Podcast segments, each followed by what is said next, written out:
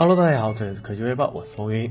现在市面上大部分都是大屏的手机，想要买到一款小屏的款式还是比较困难的。而今天 Palm 就另辟蹊径的推出了这么一款小屏的智能手机，新机的尺寸为九十六点六乘以五十点六乘以七点四毫米，重量为六十二克，采用了三点三英寸 IPS 屏幕，分辨率为幺二八零乘七二零，屏幕像素密度为四百四十五 PPI。硬件方面搭载了高通骁龙四三五处理器。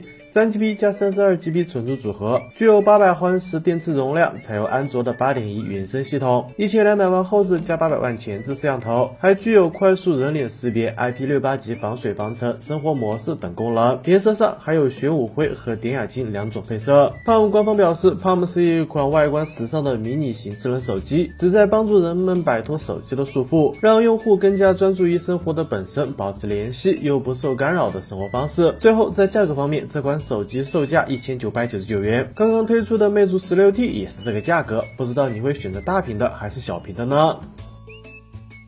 继本月初曝光的一批谍照之后，Moto G8 Plus 的部分规格也被 Geekbench 数据库曝光了。摩托罗拉 G8 Plus 的单核得分为三百一十四分，多核得分为一千二百六十四分。系统上，该机预装了安卓的九派操作系统，采用了高通骁龙六五五平台，辅以四 GB 的运存。而其他方面，预计 Moto G8 Plus 还会配备六点三英寸幺零八零 P 的水滴型 LCD 屏，四千毫安时的电池且支持快充。后置摄像头方面，其有望采用四千八百万主摄加一千六百万超。光角加五百万景深传感器。根据之前的报道显示，摩托罗拉 G8 Plus 手机将于十月二十四日在巴西的活动上正式推出，并且可能还会有普通版的摩托 G8 以及衍生款的 G8 Play 机型。对摩托罗拉还有情怀的，不妨关注一下。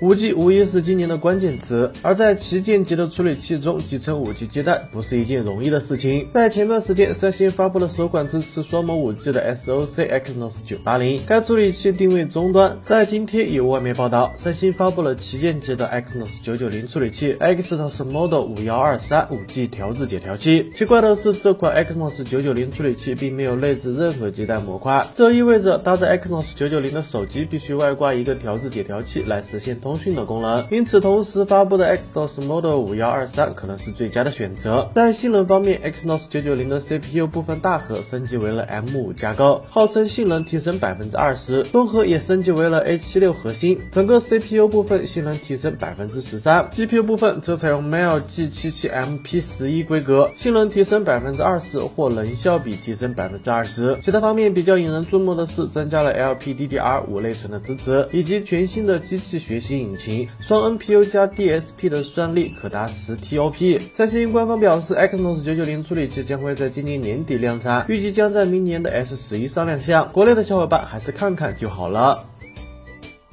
Let's go digital 消息，夏普最近在日本专利局提交了两份游戏手机的外观专利。这两份专利其不同之处在于手柄与屏幕的形状。根据专利描述，这款游戏手机由一块全面屏和控制手柄组成，手柄通过磁吸连接到屏幕。其中一种手柄是垂直的矩形设计，另外一种则采用了弧形的设计。采用弧形设计会有什么特别用处，暂不得而知。专利文件里也没有描述介绍。但使用弧形设计之后，手柄和弧形屏幕生产的难度都要加大。至于夏普为什么会有这样的设计，还不得而知。但是如果真出了这样的手机，打游戏应该会有不一样的体验。这种异形产品，夏普之前就推出过 RQR2 Concept，上下都有刘海。或许这款机型真的有可能会生产并上市。这样的设计，不知道你接不接受呢？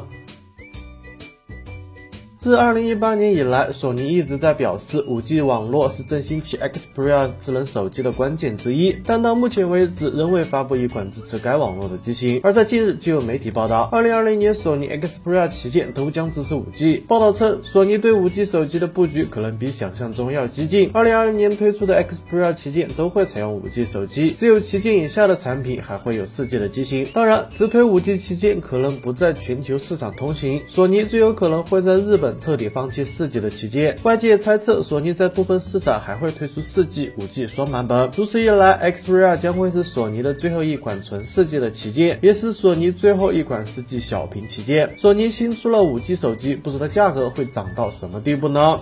好了，以上就是本期视频的全部内容了。淘宝搜索关键词“微件”，新选手机好配件等你来撩。当然了，也别忘了扫码关注微姐的微信公众号，每天都有新内容。我们下期视频再见喽！